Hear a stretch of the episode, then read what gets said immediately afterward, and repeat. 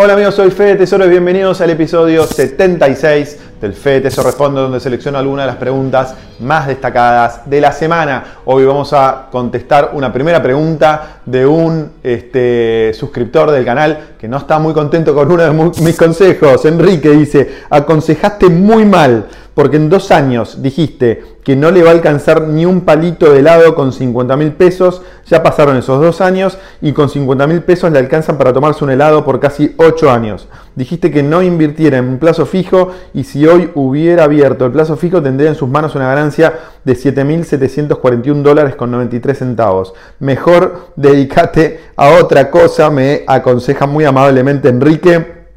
Se refiere a un FET, eso responde número 22 hace ya un par de años o un poquito más, donde yo decía que era una muy mala inversión hacer un plazo fijo y creo, que la comparaba con algunas otras inversiones. No sé qué cálculo está haciendo Enrique para sacar estos números eh, que, cuenta en la pregunta. Le contesté, no me contestó, no apareció más por el canal parece, pero hizo cálculos totalmente raros. Voy a hacer los cálculos correctos que tenés que tener en cuenta a la hora de calcular si eh, haber hecho un plazo fijo hace dos años hubiese sido una buena inversión o no. Y esto no solo me parece relevante para el análisis de lo que pasó hace dos años, sino también para lo que puede pasar dentro de dos años es decir, para contestar la pregunta de si conviene hacer un plazo fijo en pesos en la Argentina hoy o no. Y yo estoy seguro o estoy, digamos, bastante confiado que es muy posible que pase lo mismo que pasó durante los últimos dos años por los próximos dos años. Entonces, vamos a hacer los cálculos que los tengo anotados acá. Si, si tenías 50 mil pesos hace dos años, al tipo de cambio de hace dos años tenías 1.200 dólares. Si invertías en un plazo fijo, supongamos a, un 30% anual para, para, redondear la tasa de interés de estos últimos dos años, hoy tendrías alrededor de 90.000 pesos. Ahora, 90.000 pesos hoy dividido eh, en dólares tendrías 530 dólares. Es decir, tenías 1.200 dólares hace dos años, hoy tendrías 530 dólares, es decir, hubieses perdido más del 50% de tu capital medido en dólares y siempre hay que este, medir el capital en dólares.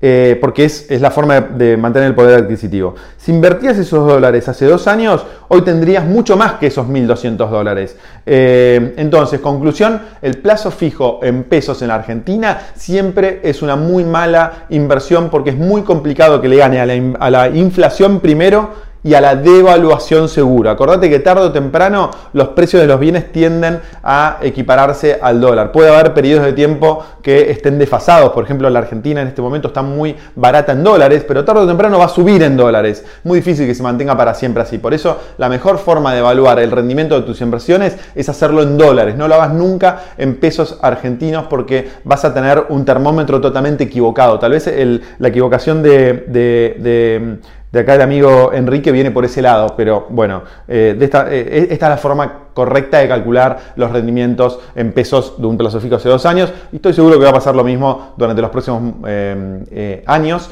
Y si tenés dudas sobre este tema y querés analizarlo más, si no me equivoco es el episodio 101 donde analizo en detalle eh, los pros y los contras de las inversiones en plazos fijos en pesos. Vamos con la próxima pregunta. Dice Pablo, hola Fede, te quería hacer una pregunta para el FTR. ¿Qué pensás del impuesto global a grandes multinacionales? ¿Te parece que es algo que llegó para quedarse? Si es un impuesto, ¿a dónde y a quién va esa plata recaudada? ¿Crees que ese impuesto al final lo pague el consumidor final? Es decir, ¿impactará en el costo de los productos? Pablo, muy buena pregunta. No creo que impacte en los costos de los productos. Esto, este impuesto global más que nada es, son los organismos internacionales tratando de poner una tasa mínima, eh, obligar a todos los países a poner una tasa mínima del 15% de las ganancias. Hay países que hoy no tienen impuesto a las ganancias o tienen impuestos a las ganancias mucho más bajos del 15%, cuando hay países como la Argentina que tienen impuestos a las ganancias a las empresas como el 40%, está Estados Unidos el 30, entre el 25 y el 30%. Entonces, lo que están tratando de hacer estos países es tratar de eliminar esa competencia impositiva entre los países. Yo creo que es muy difícil que lo logren.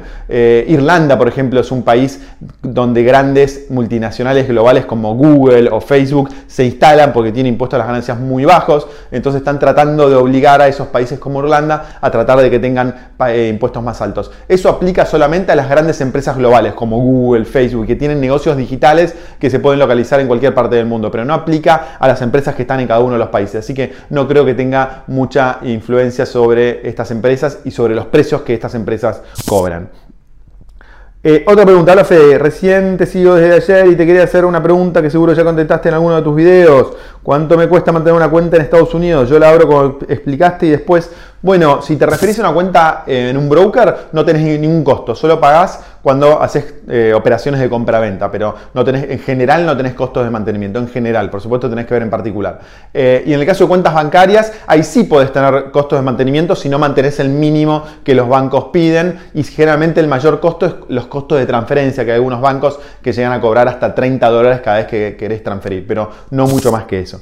Santi dice, aprovecho que tengo acá para hacer una pregunta para el FTR. Estoy pensando a fin de año tomar un tiempo libre. Trabajo en relación de dependencia hace 10 años y para ello estoy generando capital con cripto para sustentarme durante este tiempo. ¿Qué opinas de tomar deuda con algún préstamo a corto plazo para invertir en BTC, ETC? ¿Lo harías? ¿Algún tipo de préstamo o banco que puedas recomendar? Santi, no, no lo haría porque vas a subir tu riesgo muchísimo. Pensá que si vos una vez que quieras este, hacer este, este retiro, este, este periodo de tiempo donde no vas a trabajar y por lo tanto no vas a generar ingresos laborales, eh, tu riesgo va a ser mucho mayor porque vas a vivir de tus inversiones. Pero si tus inversiones van a estar focalizadas 100% en Bitcoin, Ethereum, que son muy volátiles y además a eso le pones apalancamiento, corres el riesgo de perder todo tu dinero si el mercado baja muy fuerte y vos necesitas liquidar esos Bitcoins o esos Ethereums para vivir. Entonces me parece que tenés que ir a una estrategia mucho más conservadora. Eh, aquellos que toman de deuda para comprar bitcoins y Ethereum es porque tiene un patrimonio muy grande, por ejemplo, Michael Saylor, que hace poco lo vimos, que está tomando deuda para comprar más bitcoins, o personas que eh, tienen eh, ingresos muy altos o que tienen diversificada su cartera. Pero si el 100% de tu inversión está en BTC y ETH, no, no tomaría deuda y más si vas a eliminar tus ingresos durante un tiempo. Entonces, creo que eso es una, eh, es una estrategia muy arriesgada que te podría salir muy bien, pero también te podría salir muy mal y te va a dejar sin dinero para para sobrevivir. Entonces me parece muy arriesgada y yo no lo haría. Eh, última pregunta, dice, muy buena entrevista. Eh, quiero hacer una pregunta para el Tesoro y responde. Estuve buscando, pero no di con ella. Y seguro ya te lo he preguntado varias veces. De Argentina, ¿cuál es el mejor broker para comprar CDRs? Cuando lo compras, ¿te dan algún boleto? Porque mi preocupación, ¿qué pasa si el broker local desaparece? Bueno, brokers locales, puedes elegir cualquiera de los brokers online más importantes, desde invertir online, portfolio personal, bull market eh, brokers, eh, ¿Qué más? Hay muchos brokers, PuenteNet, hay un montón de brokers online que podrías usar. Todos esos brokers están regulados por la CNB y aparte, una vez que vos compras tus CDRs, esos CDRs están depositados en un, organismo independiente. Entonces, eh, te va a llegar un, boleto, digamos, eh, con el comprobante de lo que vos compraste, emitido por la caja de valores.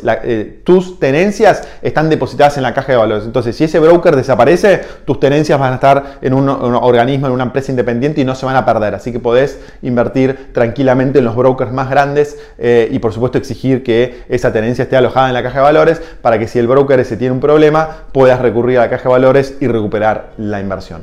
Con esto terminamos. Muchas gracias por estar del otro lado. Eh, ponés tus preguntas abajo eh, si querés que las conteste en el futuro. Y si tenés más dudas, también ponés abajo. Te mando un abrazo grande y nos vemos muy pronto. Chau.